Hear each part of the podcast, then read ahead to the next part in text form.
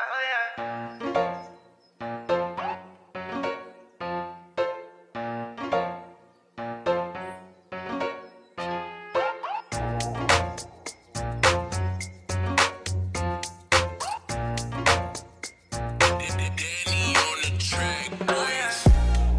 Bonjour à toutes, bonjour à tous, bienvenue dans les culottés du genre humain, la deuxième émission de ce mois de mars. Oui, le rythme est enfin euh, tenu pour vous parler eh bien tout simplement des hommes, de l'humanité, mais aussi des femmes et de tous les autres qui composent la planète. Encore euh, réunis pendant une heure ce jeudi jusqu'à 20h ou encore ce samedi jusqu'à 13h, non jusqu'à 14h. Merci de me rectifier. Et effectivement, vous l'avez entendu, je ne suis pas tout seul. Celle qui euh, rectifie dès qu'on se trompe, c'est donc Sarah. Bonjour Sarah. Salut. Tout va bien? Oui, ça va, ça va. Oui, j'ai un petit peu forte, c'est ça que tu es en train de me dire. C'est ça, ouais. Ça tape. Tout va bien? Passez une bonne nuit? Euh, Un peu courte, euh, un peu courte. J'ai la voix du coup un peu très grave. On entend ça. Un peu Jeanne Moreau. ça va, ouais. Bon, tu nous raconteras ce qui se passe sur ton euh, téléphone ces derniers temps, c'est ouais, ça Tout à fait, tout à fait. Sur le mien et pas que. Et j'ai envie de dire, eh bien, on garde le meilleur pour la fin, puisqu'on te retrouve la blague euh, comprendra. Vous comprendrez en fin d'émission quand on retrouvera Sarah sur son euh, sujet. Donc, et la deuxième voix qu'on a entendue qui nous fait des blagounettes ou pas, souvent, c'est Témis. Salut Témis. Ouais, je fais des blagues, mais personne ne comprend en fait. Ouais, voilà. Bon, c'est bien de, le faire. Est-ce qu'elles te font rire toi-même tes blagues J'adore. Bah voilà, c'est l'essentiel. Alors, et c'est d'ailleurs avec toi qu'on va démarrer en sachant que nous accueillerons tout de même Annelise, Maude aussi. Euh, eh bien, après toi, Témis, et avant toi, Sarah les culottés du genre humain. C'est reparti pour cette nouvelle édition. Euh, le petit euh, jingle que tout le monde adore. On écoute cette émission pour ça. Surtout mes filles. C'est celui de Témis. Dans mon monde à moi, il n'y a que des poneys. Ils mangent des arcs-en-ciel et ils font des caca papillons. Ça y est, j'en ai marre. Non, en fait, c'est pire que j'en ai marre. Je crois que je suis désespérée. Mais pas désespérée, genre blasée. Hein. Non, non, je suis désespérée, genre désespoir qui te fait perdre tout espoir. Au début, ça pouvait sembler drôle, mais alors là, je, trouve que la situation tourne carrément au vinaigre. Et vinaigre blanc, pas vinaigre balsamique. Hein. Je ne supporte plus le, le, matraquage assourdissant et absurde que l'on nous impose depuis, pouf, je sais pas, trop longtemps en fait. J'ai vraiment la sensation permanente de naviguer à vue d'œil dans un océan pathétique et grotesque. Dit plus simplement, j'ai l'impression d'être prise pour une conne. On nous opprime, voire on nous supprime, pour une maladie méga giga grave, une maladie genre ultra mortelle. Mais si on développe des symptômes, on nous invite à rester tranquillement chez nous, sans paniquer, sans niquer, et à prendre du doliprane. Donc, soit on nous prend pour des cons, soit on a oublié de nous dire que l'humanité venait de trouver le remède miracle contre la mort, le doliprane. On nous parle de responsabilité et de solidarité. Mais on répond à nos jeunes qui crèvent la faim que l'on va rien faire parce que quand même, ce ne serait pas leur rendre service que de les basculer dans l'idée qu'ils seraient une génération sinistrée attendant la béquée. Et en parallèle, au même moment, et décider d'augmenter de 15% les, indemnités de frais des députés. Je sais pas qui est la génération assistée là, j'hésite. On nous interdit les restos, les salles de concert, de spectacle, mais on autorise tous les transports en commun, dont l'avion, dans lequel les gens mangent sans masque, au même moment, les uns à côté des autres, comme dans comment ça s'appelle déjà? Ah oui, un bistrot. Mais ok, hein. après moi je suis pas là pour juger, juste pour jauger l'incohérence actuelle. On nous propose le vaccin pour retrouver une vie normale, mais on nous précise qu'après injection, il nous faudra quand même conserver les gestes barrières et qu'on pourra quand même attraper le virus. Et moi qui pensais naïvement qu'un vaccin, ça servait à ne plus attraper la maladie contre laquelle on se faisait vacciner. Vraiment, je suis trop conne, quoi. Mais en fait, ça va même plus loin que là. Parce qu'on nous dit que les vaccins sont sûrs et que nous ne sommes absolument pas en phase 3 de test. Mais Pfizer nous indique quand même que les phases de test pour le vaccin seront finies d'ici 2022-2023.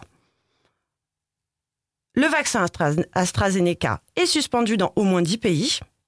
Et comble du comble, accrochez-vous bien les amis, en cas de mort après une injection d'un des vaccins contre le Covid, les assurances considèrent que la personne a participé à des essais expérimentaux et elles ne verseront pas les assurances vie aux bénéficiaires.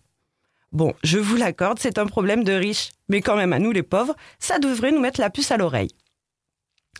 Bon, je m'arrête là, hein, parce que franchement, c'est déprimant de médiocrité.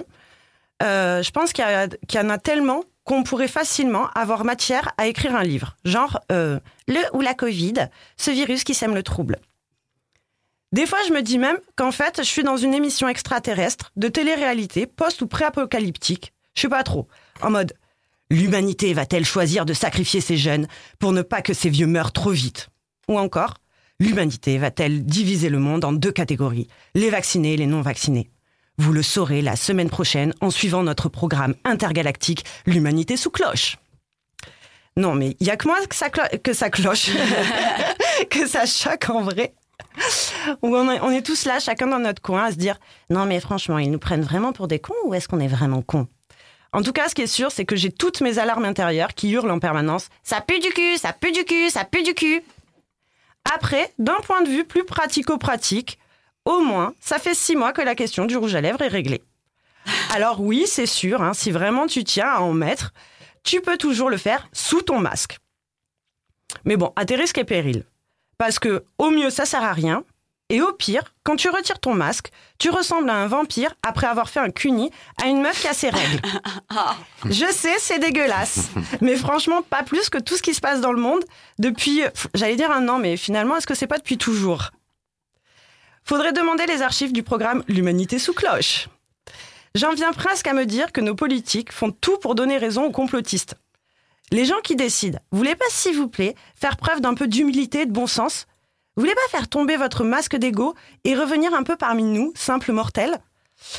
Donc pour finir, j'en suis à me dire que pour nos enfants, pour nos jeunes, pour nos moins jeunes, pour nos vieux, pour nos gros, pour la culture, pour toute l'humanité et surtout, surtout pour le rouge à lèvres, le mieux, ce serait peut-être d'essayer d'arrêter de contrôler l'incontrôlable avec des critères de risque zéro, somme toute discutables, et de laisser un peu faire la nature comme, ben, je sais pas moi, les 4,5 milliards d'années euh, passées. Nous y sommes. Alors, est-ce que, bah, je sais pas, on va attendre quoi, la météorite pour que, comme les dinosaures, on disparaisse? Ouais, je pense qu'il faut arrêter d'attendre en fait. et simplement euh, vivre un peu. Merci, euh, Thémis. un peu beaucoup à la Ouais. folie passionnément. Ouais, ouais, ouais. Sarah? Non, toi, t'es encore euh, Moi, je suis encore à Paloma, en Ah ouais. fait. dans, dans ta nuit, euh, dans ta nuit euh, difficile d'occupation. Euh, Donc, si vous ne l'aviez pas compris, eh ben, je vous propose que, parce que moi aussi, je suis dans le même état, on continue cette émission. Arrive bien sûr Maude qui nous fera son petit micro libre et arrive eh bien euh, juste après ce petit titre, peut-être une petite pause musicale qui nous réveillerait, je l'espère, euh, Anise avec son voyage en lettres culottées. À tout de suite. Voyage en lettres culottées. Rideau. La scène est nue. Les corps sont blancs. Des danseurs évoluent dans une presque obscurité avec une lenteur aérienne. Leur crâne est rasé, leur peau couverte de poudre blanche, leurs mouvements sont lymphatiques et les placent à la frontière du minéral, du végétal et de l'animal. Cette danse n'est pas spectaculaire, elle relève plutôt d'une introspection, d'une disponibilité au monde. Il s'agit là d'exprimer les sentiments plutôt que de les illustrer, de créer des actions plutôt que des images. Cette danse hypnotique et très étrange s'appelle le buto. Elle est née au Japon au tout début des années 60. Nous sommes à la fin des années 50. L'Europe a entraîné avec elle une partie du monde dans l'horreur de la guerre et des camps. La défaite puis l'occupation du Japon par l'armée américaine plonge le pays dans des années sombres. Les fantômes d'Hiroshima et de Nagasaki rôdent encore dans toutes les têtes. Il y a urgence à dire, à exprimer ce qui vient de se passer. Les premières et secondes guerres mondiales et leur folie sanglante ont mis à mal la confiance des peuples dans le progrès humain. Et si la boucherie des tranchées de la Grande Guerre donne naissance au dadaïsme ou au surréalisme, la Seconde Guerre mondiale, elle, et la plaie béante qu'elle laisse dans la foi en l'homme, génère une nouvelle fascination pour l'absurde, et ce, chez les artistes du monde entier. La rationalité a été poussée jusqu'au vice et a conduit l'homme dans une cruauté sans précédent. Alors seul un retournement total des valeurs, une abolition des principes traditionnels peut peut-être encore permettre de revenir à l'humain. Et si en Europe on voit apparaître des Ionesco ou des Beckett, sur la scène artistique japonaise se crée un nouveau langage corporel. Ils ont tous en commun de partager leur radicalité dans l'absurde. Ils viennent tous, à leur manière, remettre en question la relation de l'homme à son environnement et exhortent au besoin d'un langage nouveau. Le buto est une danse proche de la performance artistique, révolutionnaire et transgressive. Et s'il est bien l'expression d'une angoisse existentielle, il cherche surtout son salut dans un retour à l'union primitive de l'homme et de la nature. Après tout, puisque le progrès scientifique et technique a conduit à la barbarie des bombardements nucléaires, le retour à la Terre en sera l'exutoire. Buto veut littéralement dire en japonais la danse qui frappe le sol. Mais il porte aussi un autre nom, la danse du corps obscur. Et plus que le simple partage d'une douleur, il est l'expression d'un besoin de dire, de redire l'essentiel, le ici, le maintenant. Il a beaucoup été question cette dernière année de ce qui était essentiel ou non à notre vie humaine. Je ne fais pas là un rapport direct entre la crise sanitaire et la Seconde Guerre mondiale. Non. Je pointe juste du doigt cette faculté humaine en temps de grandes incertitudes, plongée dans le noir d'un avenir incertain, encerclée par l'absurde et le grotesque, à triturer ses propres ténèbres et à y chercher la lumière. Et j'aimerais ici tenter un parallèle avec un texte d'Ursula Le Guin dont je vous avais déjà parlé une auteure de science-fiction américaine morte il y a quelques années. Ses ouvrages explorent des thèmes anarchistes, taoïstes, féministes ou écologiques. Elle vient apporter un sens nouveau à ces ténèbres qui nous terrifient tant. L'avenir est devenu inhabitable. Et cette disparition de l'espoir ne peut provenir que de notre incapacité à affronter le présent à vivre dans le présent, à vivre en individu responsable parmi d'autres êtres dans le monde sacré de l'ici et maintenant.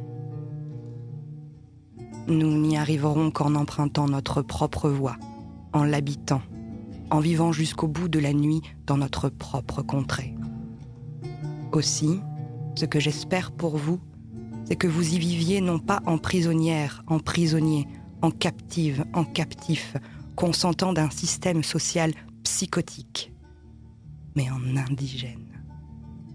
J'espère que vous vous y sentirez chez vous, que vous y ferez votre maison, que vous y serez votre propre maîtresse, vos propres maîtres, que vous y aurez une chambre à vous.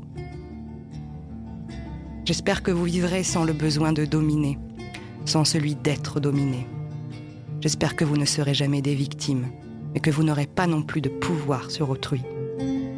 Et quand vous échouerez, que vous serez vaincu, que vous souffrirez, que vous serez dans les ténèbres, alors, j'espère, vous vous rappellerez que les ténèbres sont votre pays, là où vous habitez, là où nulle guerre ne se livre et nulle guerre ne se gagne, mais là où se trouve l'avenir. Nos racines plongent dans le noir. La terre est notre contrée. Pourquoi cherchons-nous la récompense dans les hauteurs au lieu de regarder vers le bas, au lieu de regarder autour de nous? Parce que c'est là que gisent nos espoirs.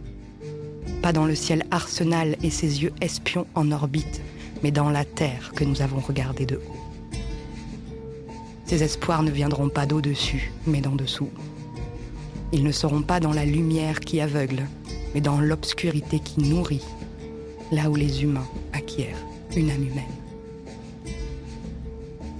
en nous invitant à retourner dans le sol qui nous supporte, qui nous nourrit, qui nous unit aussi, elle nous invite à porter un regard différent. Et là où les ténèbres sont nos racines, elles sont aussi notre seul présent possible. Un lieu obscur et mystérieux auquel il semble pourtant que nous ayons la chance d'appartenir. Alors il est temps. Il est temps de refaire le noir dans la salle et d'ouvrir les rideaux. À nouveau. Il est temps. Il y a longtemps, il n'y avait pas de rideaux pour accueillir les spectacles, la musique, les contes, ce que nous appelons aujourd'hui le spectacle vivant. Non. Mais il y a toujours eu une grotte, un coin de rivière, un champ ombragé, une chaumière pour les infinis veillées et les fêtes qui s'y déroulaient.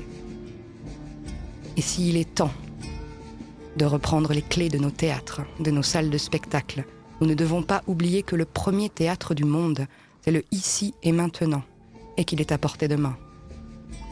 Les rues sont à nous, les forêts sont là autour de nous. Il y a des feux de camp à rallumer, des sessions acoustiques à faire sonner, et des histoires à partager. Et vous savez quoi Nous aurons toujours la clé des champs, puisqu'elle est juste à portée de nos pieds. مش ناوي ابلع اكاذيبك الكلام رح يحرق حلقي مش ناوي شرح نواياك خلي لسانك بيفصو خلي الوقت اللي اعطيته لك وقته للنفس اللي كنت لك بس قبل ما تقبلني اللي شو كان صاري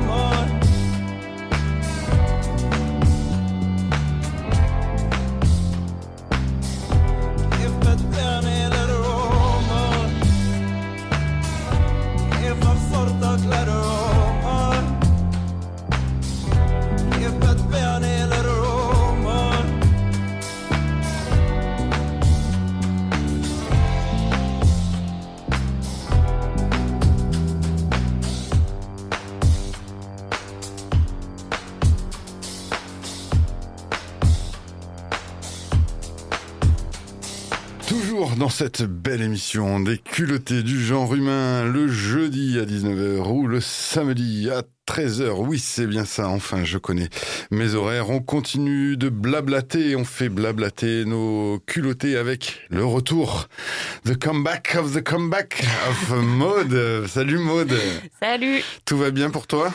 Ça va, ça va. Presque. À chaque fois, c'est toujours des, des questions un peu euh, là, aléatoires. C'est ça. ça va pas. Si vous le savez, tout le monde le sait, c'est que ça va à peu près euh, bien ou pas. On va voir ça ben, en détail avec ce, ce petit euh, sujet, billet d'humeur, chronique. Billet d'humeur, c'est bien. Ouais, c'est pas mal. C'est pas Ouais, mal. ouais, ouais. Allez, petit jingle et puis on t'écoute. Qui a mis ceci?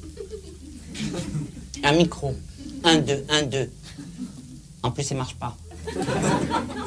Me voici dans une crise de foiminisme. C'est un jeu de mots entre crise de foi et féminisme. Oui, c'est du génie. C'est très drôle en plus. Depuis plusieurs mois et de façon exponentielle, j'ai l'impression d'être submergée de contenus, de documentaires, de conversations, de séries, de films, de pubs, d'articles, de reportages, de stories, de posts, de livres, de chansons, d'une façon ou d'une autre liée au féminisme, en tout cas en apparence. Je l'ai bien cherché, me direz-vous. C'est vrai. Mais trop de féminisme a tendance à tuer mon féminisme. Ouh là là, je vois venir les levées de boucliers de part et d'autre de ce micro. Alors attendez, Non, je m'explique. Au-delà de la libération de la parole, d'une prise de conscience de la société à l'égard de la place de la- des femmes, je pense effectivement que je l'ai bien cherché. Je m'entoure de personnes avec qui soit je suis d'accord et je débat, soit je ne suis pas d'accord et je débat quand même.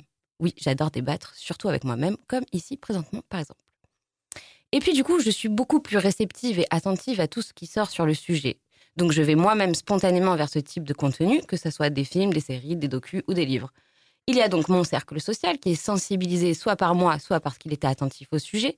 Il y a ce que je vais chercher, mais il y a aussi et surtout ce que ce fameux algorithme sur les réseaux sociaux me propose. Je vous invite vivement à regarder derrière nos écrans de fumée un docu Netflix sur le sujet.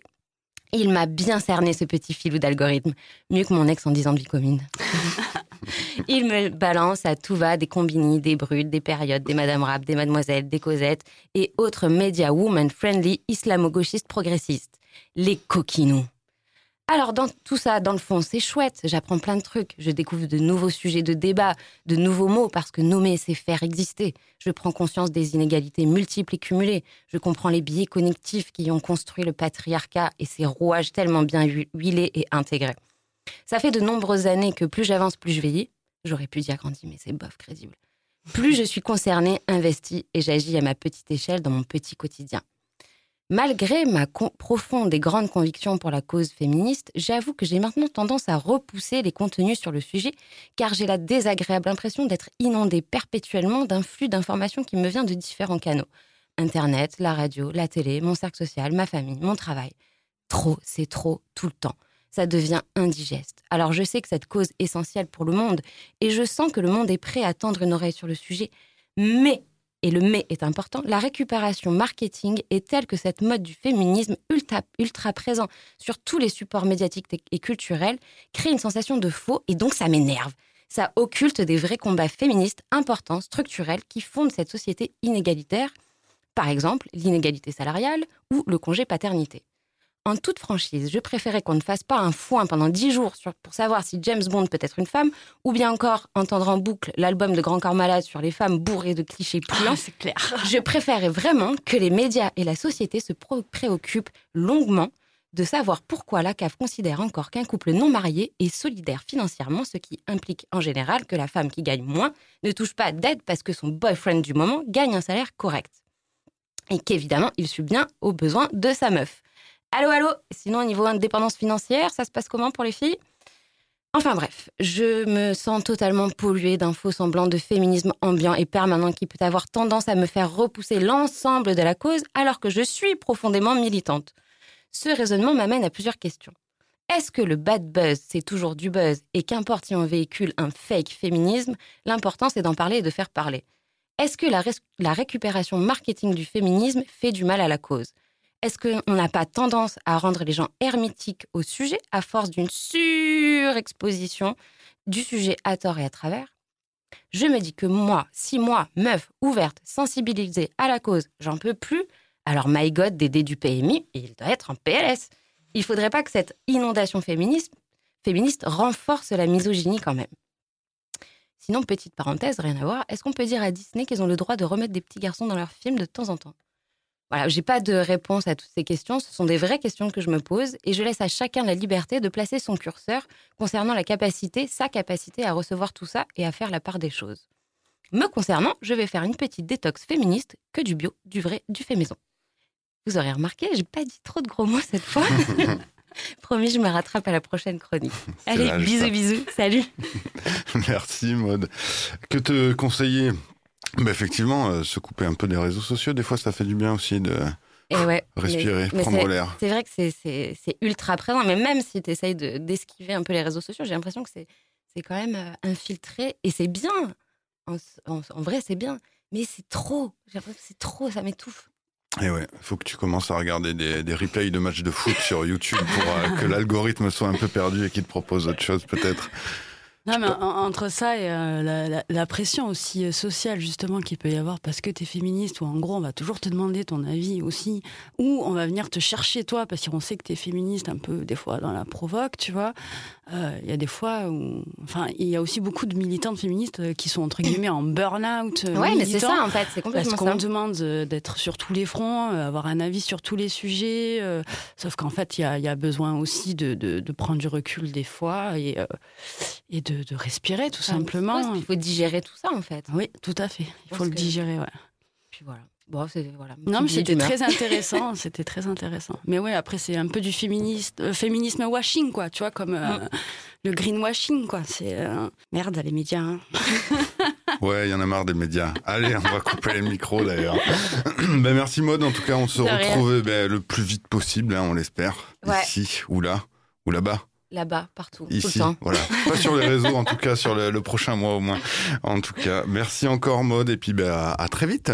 Nous, on va reprendre le fil de cette petite émission un peu décousue, vous l'avez compris, c'est normal, c'est la crise sanitaire, on est un coup ici, un coup pas là, un coup il y, a- il y en a une, un coup il y a l'autre, et puis etc., etc., quoi. Mais en tout cas, cette émission continue, bien évidemment, les culottés du genre humain sur Rage, et c'est reparti. Rage. Toujours dans les culottés du genre humain et bientôt, eh bien, l'heure de céder l'antenne à Studio One le jeudi soir ou retour au son d'aujourd'hui et de demain euh, pour ce samedi. Et avant ça, bien sûr, le meilleur pour la fin. Qu'est-ce qui se passe du côté de ton téléphone euh, en ce moment, Sarah? Eh bien, c'est cette question qui euh, nous intrigue tous à laquelle tu vas nous répondre juste après ce petit jingle. Car ils peuvent nous ôter la vie Mais ils ne nous ôteront jamais Notre liberté Actu et autres joyeusetés. En fait, il s'est passé un truc. Euh, c'est que dans mes messages filtrés, euh, je reçois des choses euh, assez laides. Euh, mais du coup, ça m'a donné l'idée de faire cette chronique. Euh, faudrait, je voulais faire un petit sondage, mais on est que nous, mais je vais quand même le faire. Euh, qui, ici, a déjà reçu des dick pics? Donc une photo de pénis. J'entends non consenti. Euh, oui. Voilà. Ah non. Ça fait 50%. Et avec toi, si on te compte Oui, moi j'en ai reçu, oui, oui. Et du 66. coup, j'ai fait quand même ce petit sondage euh, sur euh, sur Facebook hein, parce que je prépare ma chronique. Et ben en fait, il y a une dizaine de personnes qui m'a répondu. Oui, euh, moi aussi. Euh, donc nous ne sommes pas seuls. Hein, je sais pas si ça vous rassurera, Euh, mais en tout cas, il y a eu un récent sondage. euh, donc c'est un sondage qui s'appelle YouGov qui révèle que 78% des femmes de 18 à 34 ans et 69% des femmes de 35 à 54 ont déjà reçu une dick pic bah, sans rien avoir demandé. Je répète, sans rien avoir demandé. Alors je plante un peu le décor, histoire que vous imaginiez la situation et j'espère, pour ceux qui font ce genre de choses, euh, faire appel à votre empathie si vous en avez. Euh, en fait, on est là, t'es là, t'es tranquille à vaquer à tes occupations, à regarder un documentaire, à dévorer un bouquin ou une plaquette de chocolat, ou tu es occupé à préparer un repas euh, pour tes enfants, ou euh, tu es en train de te déhancher sur Like a Ooh, just from the very first time. Bon, euh, Excusez-moi, je, je chante pas très bien. Et là, ding, une notification, un message, et boum, voilà une dick pic qui te pique les yeux, un attentat visuel, une agression virtuelle mais bien réelle, une image qui te donne la nausée, reste en tête, te sidère, ou bien tu piques une crise de fou rire. Chacun réagit à sa manière. Mais euh, je me demande, pourquoi envoyer des photos de vos gags? C'est quoi l'espoir en fait Qu'à la vue de votre membre viril, on soit euh, tout excité, une photo en retour de nos organes génitaux ou l'espoir d'une réponse du genre?